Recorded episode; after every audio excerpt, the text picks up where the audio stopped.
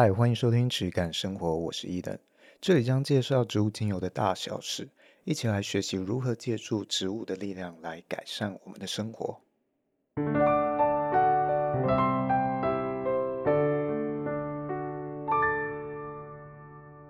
Hello，我是伊登。Hello，我是轩。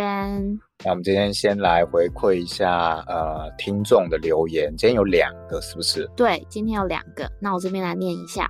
嗯，二月六号有一个，他的标题写“大感动，终于找到了”。然后呃，留言的人是乔瑟琳花，然后他的留言内容是：我是去年刚拿到 NAHA L 二认证的芳疗爱好者，虽然目前不是我的主业，但未来希望能在人生职涯规划上慢慢步上这条轨道。之前找了好久都没听到很喜欢的频道，一直到听到质感生活就爱上。谢谢一等不藏私的分享，也提供给我很多观点可以思考，我会一直听下去的。然后他给我们五颗星，感谢他。哦，很感谢，这个我们也会尽量去多挖掘一些新的观点哦，给大家一些新的启发哦。除了在这种传统的芳疗体系之外的一些想法。跟见解，我觉得这其实是蛮重要的。大概这样。好，然后二月七号有一个留言，然后他是针对我们 EP 二十八纯露是什么这一集来留言的。然后他是我们的老听众，是 Pony。然后他说新年快乐，谢谢你们的分享，每次都很期待的。刚好听到纯露这集，过去在学习时，班上老师会教我们用纯露。制作乳液，请问对于皮肤保养是不是不必要的呢？用精油或植物油更适合。然后谢谢你。呃，首先我讲，呃，用纯露制作乳液这件事情，其实是非常好的一件事情。因为像我之前也有尝试去找这个呃保养品工厂、化妆品工厂去做嘛。嗯、那我其实也是有提供纯露去。去当原料哦，因为纯露本身是很好、最好的这个呃化妆水嘛。这个乳液啊，什么这些保养保养品里面，其实有很大一个成分是水哦，蒸馏水。那这个蒸馏水其实是你可以用纯露去替代的。无论你是要部分替代，可能以乳液来讲好了，里面的水可能有六十 percent 吧，也许你可以其中十 percent 你去用这个纯露去替代。哦，无论是一种两种哦，那我之之前自己做是全部用纯露替代，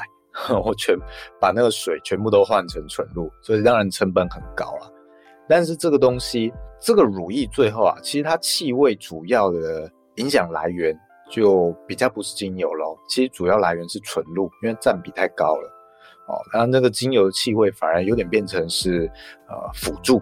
这个有。你要这样子做，像我这样子做，其实有一个非常非常大的风险哦，就是我之前讲的生菌素的问题。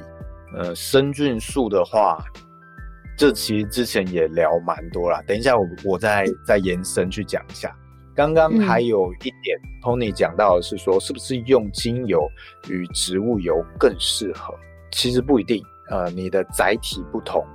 无论你是这种水性的还是油性的，其实都有不同喜欢的人。哦，主要是看你对象的接受度如何，大概是这样。那刚刚讲到这个抑制生菌的部分，哦，我之前我讲过嘛，我进进很多这个纯露，那后来只只进了几种，因为经过了这一次做保养品，委托做保养品的经验，我就专门挑那些本身抗菌能力就很好的嘛。那进来之后，我还是。我要做这些保养品啊，其实还是风险很高，所以我没有办法，我我要加一些抑菌的成分，去维持它的风险在低风险的状态，去控制那个抑菌啊，在它还最新鲜的时候，这个抑菌的成分啊，它是一种统称，而不是呃某一种特定的。化学成分哦，不是这样，只要它能够抑制生菌的，通通就都叫做抑菌剂。所以它的成分是非常非常多种，无论是啊、呃，可能化学的也有啊、呃，天然的其实也有哦，非常多选择。嗯、像是如果你有在煮菜啊，你有在做腌制的话，这个糖和盐巴其实它就是一种抑菌剂。你看，你如果去做泡菜，你加了啊、呃、加了盐啊，可能有些国家会加糖，那这个东西这个里面的白菜啊，它其实就不会坏掉。嗯，它可能会发酵，但是它它就不会腐败坏掉。如果是泡菜的话，我记得的话，嗯、加盐是因为要先把水分去除。哎，对对对，这个也是。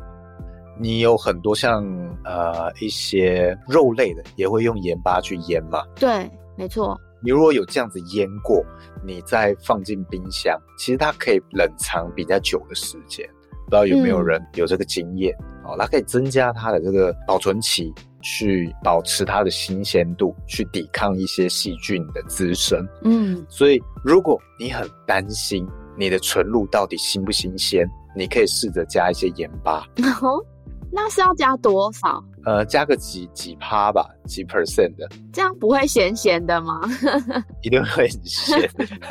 所以你如果要喝的话，你自己斟酌。如果你只是用在脸，那你可能加个。五 percent，你可以试试看，因为毕竟你的脸上尝不出咸味嘛，嗯、但可能会有一点黏黏，呃，因为那个呃海水嘛，那种感觉盐巴浓度高的话，嗯、你可能会比较黏腻一点，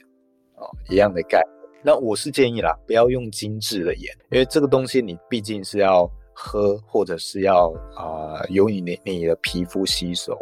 我比较建议会是啊、嗯呃、天然一点的哦，例如天然海盐。盐那我觉得更好的话是岩盐哦，就是山里面的，因为海盐的话，它还是可能会有现在海洋海洋污染的疑虑。如果是这个岩盐的话，就比较没有这样的疑虑，因为岩盐的话是非常非常久以前的自然生成的盐，嗯，它比较没有经历过我们人类文明的污染的阶段，嗯、那里面也有很多的天然的微量元素。我自己是比较喜欢这一些呃微量元素加在这个里面，可以试试看。嗯、那即使只是拿来喝，我也觉得盐盐的呃口味啊比较不会死咸啊，精盐那个很死咸，我受不了。嗯，没错。这个也许你自己身边有纯露的话，你可以试试看哦。你要自己调如意的话，哦，你也可以试试看哦。因为如果你自己有在课堂上调过乳液的话，可能拿这个或者是拿这个芦荟、蜂胶之类的去去调精油或基底油的话，其实它很快它就会坏掉哦。放了几天，它可能就开始有变化了。所以这个是一个天然的方式啦，但是老实讲，这种盐巴的抑菌效果非常不稳定，所以你真的在做这个商品级的保养品啊，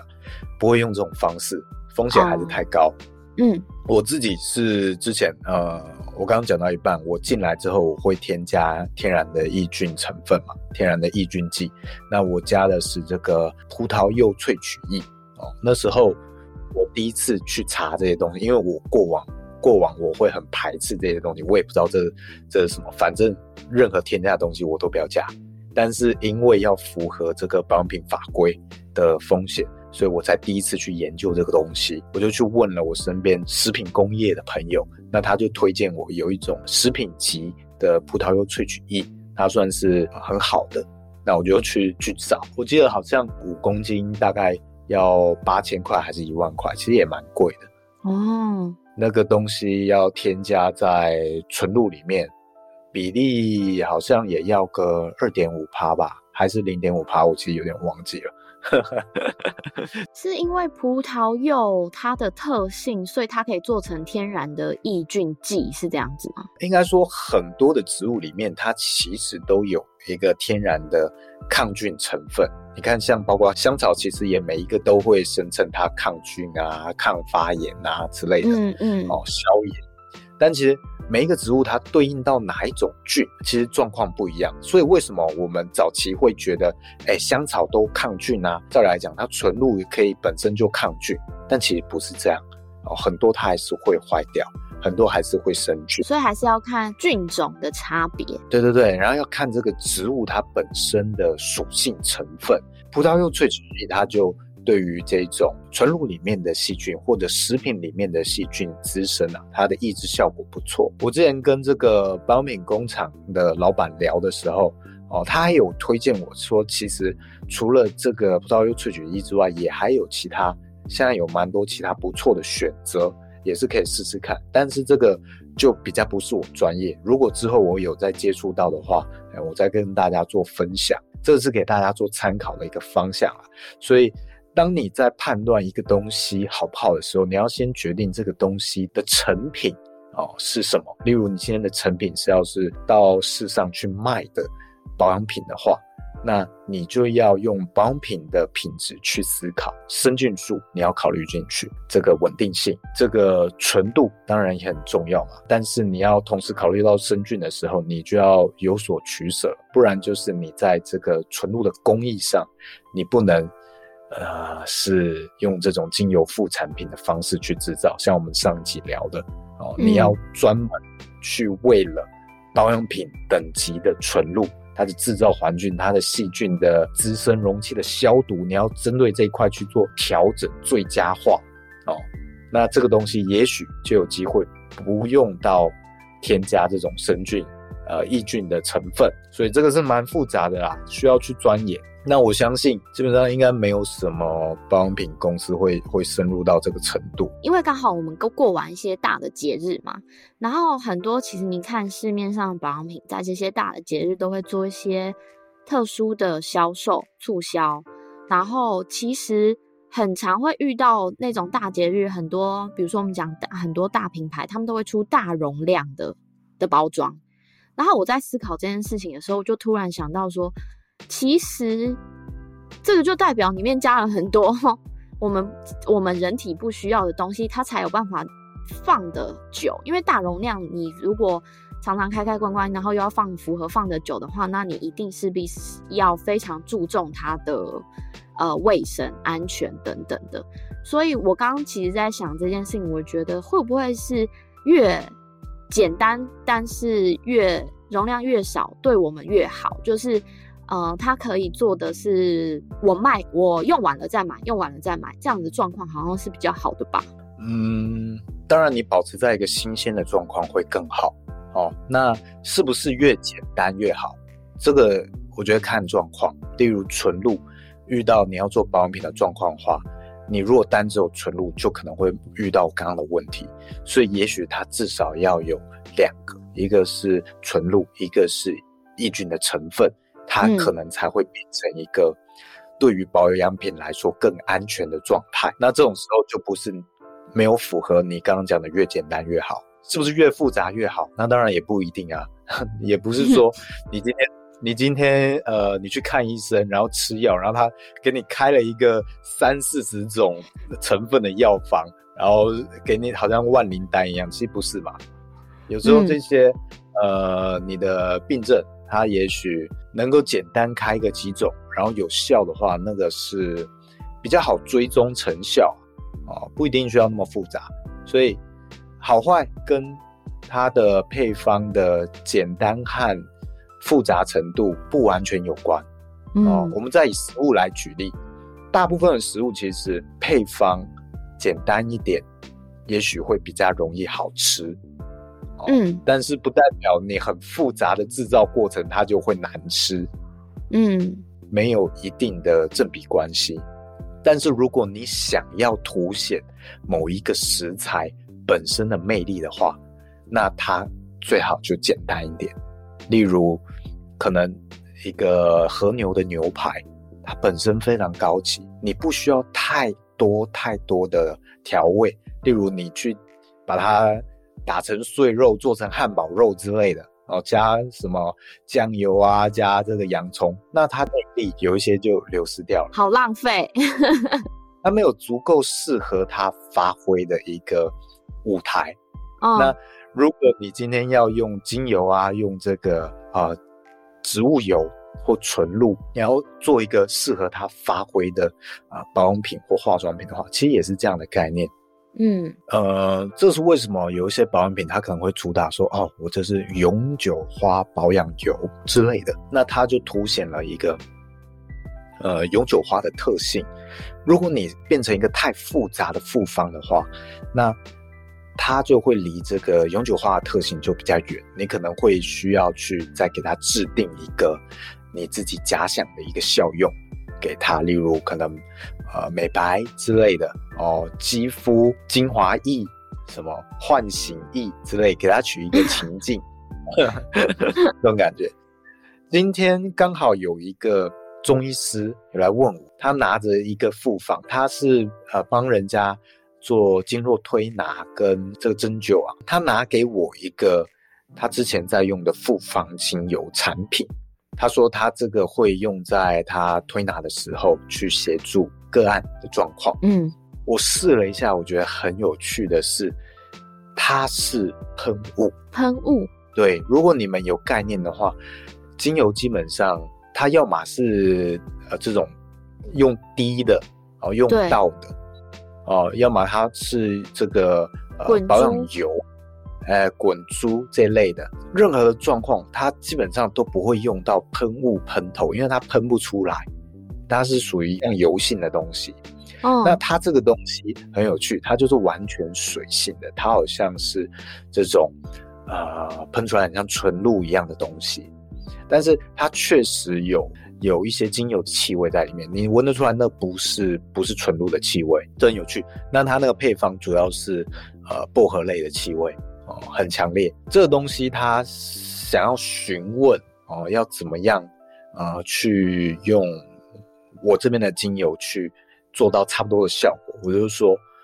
我这里的东西没有办法做到，因为你要变成这种水性的状态啊，它一定需要乳化剂，因为无论是精油还是基础油，这个东西基本上都是极度不溶于水的哦，它可能非常微量溶于水，精油的部分，但是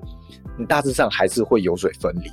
哦，你你要变成一个水性的精油啊，它是没有办法的，所以。这东西，如果你去找包面工厂，它就要添加乳化剂，它才能够油跟水融合在一起。就像你看到的乳液哦，所有的乳液其实就是水跟油的结合，它乳化了之后变成了那个乳液的状态。你如果要用用那个精油或者是植物油，你去变成一个水性很好吸收的状态，好像那个。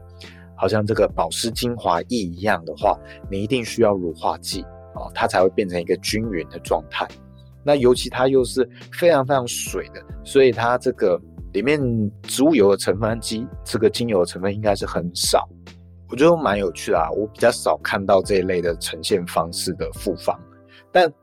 我觉得也没有不好，因为乳化剂一样也会有天然的成分嘛，就像我刚刚讲的。嗯呃，抑菌剂的部分，所以还是要看你用的这个原料的好坏，跟你的目的到底是什么、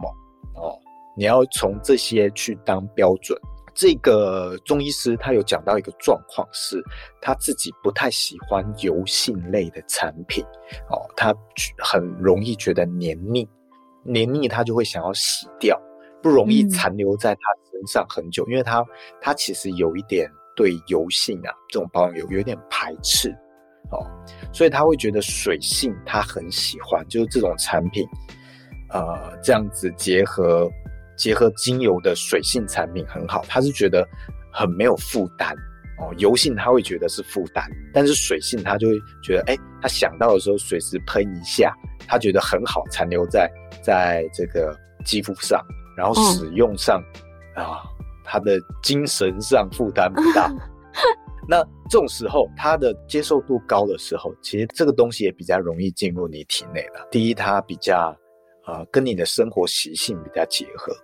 嗯，那像如果我们今天真的是有一个人你要调这个保养油的个案啊，他真的非常非常讨厌这种油腻的感觉，尤其可能男性会比较多。这种状况，如果你有这样一个水性的复方产品。去调的话，你可能手边有个乳化剂之类，你可以去这样调哦。也许这会变成一个他比较能够接受的方案，可能有这样的状况。嗯、呃，我比较想到有可能的方式，就是因为我们手边通常不会有一罐乳化剂让你这样去调嘛。对，我自己是不会做，但有可能你可以去结合你身身边手边的一些乳液、精华液，因为它里面本身就有这个乳化剂了。你把精油加加一点进去，你就把它当成一种复方了。哦，它概念其实就会有点像。所以有什么东西是天然的乳化剂？哦，天然乳酸这个我就没有到很熟，但是有很多胶类，例如我知道有什么阿拉伯胶这一类的东西哦，可以去做这类，但我我不是这方面的专家啦，因为这一块我比较没有那么熟悉，这个可能要之后我多接触这个保养品制造那些老板哦，多请教他们一下。或者是化学系相关跟化妆品科技相关，他们都会比较熟。嗯，主要是这样哦，所以我也只能做一个粗略的介绍。很多东西你只要能够让它水跟油结合，它都它都可以当这个乳化剂。刚刚讲到水性的部分嘛，所以这个部分可以做参考哦。所以不一定，呃，这也回复到刚刚 Pony 讲的，呃，是不是精油一定跟植物油做结合最好？哦，其实不一定。你要看你这个对方的接受度，接受度最好，人家很愿意去用，或者觉得非常舒服的一种呈现方式，那当然它的效用会事半功倍。如果你第一时间这个可能质地他就觉得反感，他就会抗拒嘛，那这个东西他也可能会不常用。哦，因为他就不想用，这也跟之前我们讲的气味的选择上接受度，人家对这个气味喜不喜悦、开不开心也很重要，都是一样的概念，接受度很很重要哦，这是一个必须要考量到的点。嗯，今天这个中医师在问的时候，他也有问到说啊，这个复方怎么配？哦，其实我记得之前有大概聊过，如果我们做产品的话，做保养品的话。脸部的油，我通常精油只会占零点五帕。我的经验是，你这个零点五 percent 以上的话，就开始有人会觉得刺激了。哦，有一些比较敏感的人，就会开始觉得说，哎，用的时候脸好像刺刺的。我们在抓这些浓度的时候啊，你要当你要做成一个销售产品，这个浓度比例其实都会抓得蛮保守的。那像用到这个全身的乳液、身体乳液的时候，我精油最高也只敢用到二点五帕，就是一百 ml 里面只有二点五 cc 的精油，好，再上去就开始有人会刺激了。那如果我们今天是要用在短期的治疗，啊，这个短期的个案，可能每个礼拜来找你的的个案的话，那也许他可以视情况去调整浓度，五趴、十趴。但是这一定是一个比较短期的应用，而且最好是要渐进式的。你可能二点五趴试过哦，他他能够接受，那你再尝试看看要不要提高一点浓度，但绝对不会说大面积的去涂抹单一的精油，然后不去做调和，然后这个是比较危险的啦。现在这中医师也有问到说啊，是不是某一某一个精油它不要用太浓？他好像是问百里香还是什么的吧？这个其实也是类似的概念哦，是有一些精油它比较容易刺激，所以我们会讲的比较保守，说你尽量不要用浓度太高，或者是你要注意啊。这其实在讲的意思是，这些东西最好要有经验的人来操作，它不是不能用比较高的浓度，而是要小心。哦，这其实就有点像是中医里面有一些哦药材，它可能也是性格非常强烈，那你用的时候也要小心，不是代表它不能用很重的剂量，但是要看状况，而且要非常有经验的人来操作。哦，它其实这样，而不是说哦你一定超过了一 percent 的浓度，你就会中毒之类，哦不是这样子。哦，这个它背后的观念大家要去厘清一下。呃，我觉得谈到这个。保养品的调配啊，还有一点是可以聊的，就是你是不是这个原型派？之前这个保养品工厂的老板就说我是原型派，嗯、因为我用的、我追求的东西都很原型。对于保养品工厂来说，他们其实看的是成分哦。这个你今天要去制作保养品的话，它流程大概怎样？哦，你可能要去制作一个。洗发乳嘛，你可能会说需求你是要比较滋润啊，还是你要比较清爽的，或者是你直接拿一个市面上的品牌，说你想要模仿它的这个感受，例例如你去拿了一个 Aesop，可能你是很爱用 Aesop 的东西，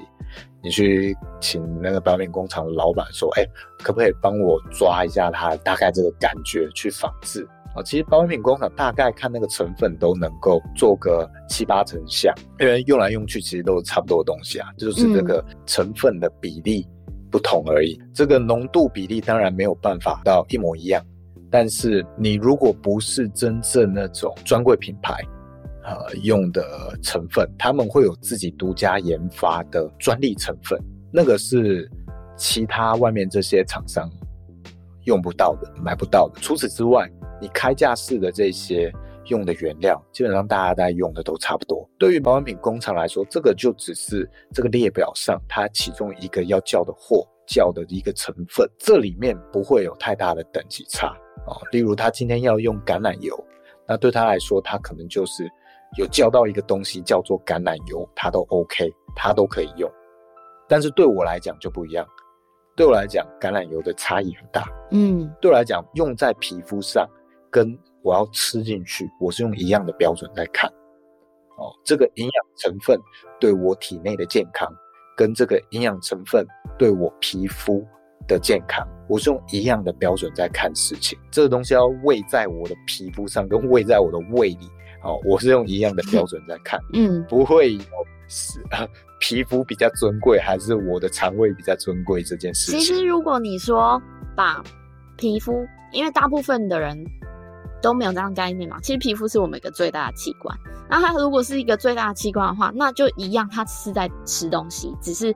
它的呈现方式不一样。不像我们嘴巴是张开把东西咬进去，那我们就擦在脸上，其实它也是会吸收进去，吸收也是一种吃的动作啊。对，所以你就要注意到，当这个每一个成分啊，其实它都可以啊、有非常大的追求。因为你的每一个成分里面，你的保养品里面，我我熟悉的就是油类啦，油类以外我没有那么熟悉。但是像油类，你要做乳液、橄榄油，你可以像我一样去追求到我要自己进口，我才我要亲自看过这个人去摘橄榄果，然后去炼，我才敢用这个油。你要龟毛到这程度，你也可以。你如果对于这个标准非常宽松，你要进到一个人家夜市在用的那种大桶油，只是它标一个名称叫橄榄油，哦、你要用这个等级，它也是橄榄油，它在成分上写的都是一样的东西，在你的这个最后的乳液标签上的成分，它写的都是一样的东西。那我之前介绍过橄榄油嘛，你也知道说这个有机根本对于它的这个品质是没有办法辨识的。那甚至到了他们自己这个更进一步初榨冷压的这个标准，其实呃大概七成也是不符合这个标示的。所以它的这个你每一个成分啊，你都没有办法只用这一些可能认证或标章来去。检视它的啊、成分等级，那你真的要每个东西追求到这种程度的话，你最后这个保养品一定非常非常的贵，你这样是在吃肉一样啊、呃，喂在你的皮肤上。但是如果你觉得你的皮肤值得的话，那我觉得应该要有这样的追求。对，对啊，这个是给大家的一个思维啦。所以你当你在看一个成分的时候，不是只看名字。呃，我的话。我会希望对于每一个成分，至少是我能掌控或我我是我熟悉的成分，我会希望它的至少整个制制造的等级哦，是我能够接受的。嗯，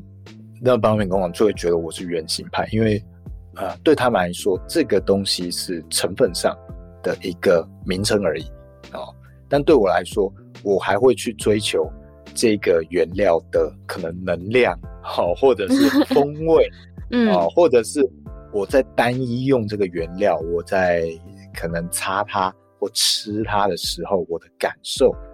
我觉得这些最后都是会影响到你最终要调的一个复方，无论是复方油，还是你要做成这个乳液、洗发乳，其实最终都会影响到的。但是你却很难在你的啊、标签上，或者是你的文案里面去呈现这么大的差异，因为这个最终是真的只有比较长时间使用的人才会感受到。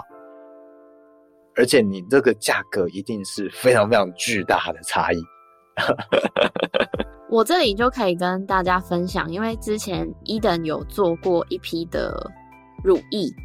然后我很有幸的拿到，就是有有使用过那个乳液，然后我自己使用起来的那个感觉，真的是跟外面体验过的那些乳液都是有差别的，就是它使用在皮肤上的那个感觉，会让你会觉得是。真的很像是活化一个形象，是你的皮肤真的在吃东西。然后其实讲成比较白话，就是它吸收非常的迅速，而且是有效的东西，就不会让你觉得好像，因为你平常擦一般的乳液，其实常常会遇到一种状况，是好像皮肤吃不太进去啊，或者是黏黏腻腻啊，感觉没有吸收完全啊。然后有些人就会觉得说，哎。是不是这款乳液不适合我或什么之类的？我觉得其实他们每一个制作的方式可能不同，然后使用成分可能不同。可是像你刚刚讲到原型这件事情，然后在在你在做你的商品，在用了多少心思里面，我觉得其实它的产品最终都是会展现出来你用了多少心思在制作这个东西。你有没有把产品的最终端也是想成是你自己也要用这个东西？所以常常用到那些不好的东西，我觉得那些品牌的呃内部的人员，他们可能都只是为了商业利益的考量，然后去制作这样这样这个东西而已。可是他并没有想象是我也要把我也要我的生活里面用使用这个东西。当你把这个心态放进来的时候，你就会对你的产品非常有自信，而且也非常负责。我觉得。刚这样介绍，好像我我要推销如意一样。不是，因为已经绝版了。我其实不想做这个东西，是之前有，因为我有很多美容业的客户啊，他一直逼着我说：“拜托你做一款如意，哦，做做那种桶装的批发给他们。”我被逼着，我只好去做了一批。嗯、我其实是觉得这件事蛮麻烦的，因为我很不想碰复方啊。这个对我来说都是复方，哦，嗯，因为你如果有呃，可能听长期我们节目，或者你有来拜访过我，我是非常不愿意做复方产品的，因为只要到了复方，它就会需要冠上一个什么样的属性或者是效用，哦，我我很不喜欢这样去局限，哦，嗯。我我始终是喜欢做单方，然后我只教你，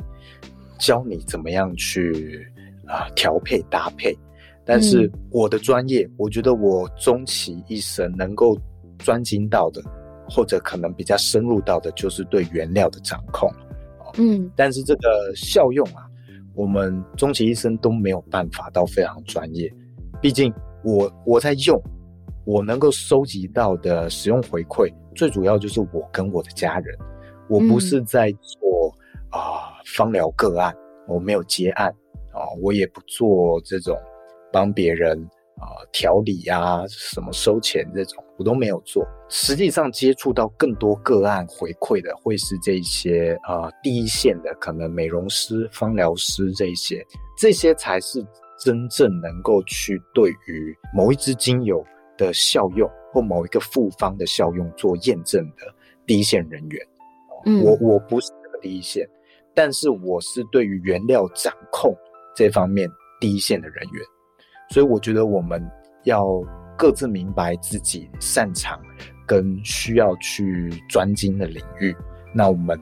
啊、呃、分工合作，才能一起把这件事情变得更更完善，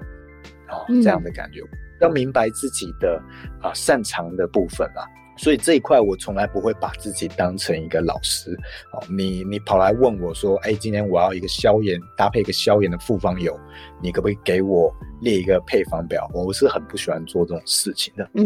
哦，我都会跟他说，哦，一般来说，哦，你这你这个需求的话，比较常见的可能有什么？但我一定会补充说，这个不是一定，你还是一定要看 你的客户哦，你实际要面对的这个人他的需求去做调整哦，绝对没有说你调了一个呃什么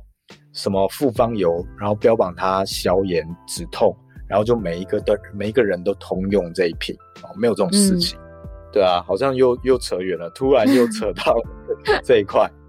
好，那这一集应该大致上就是这样啦。好，如果还有什么问题的话，一样都可以在评论询问我。那像如果有问到不错的提问，也可以像今天这样，我直接回答一整期做答完整的答复。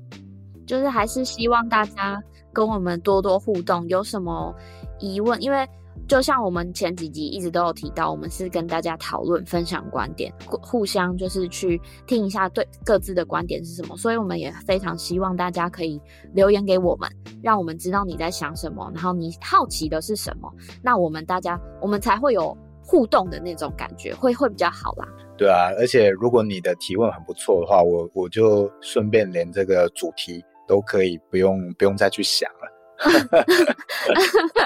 帮我决定主题，好不好？这样子会不会有点太懒惰？不会啊，像今天这一集，你看我又解决了听众的需求回馈，然后又录完一集。呃，好了，大致上就是这样，谢谢大家，谢谢大家，拜拜，拜。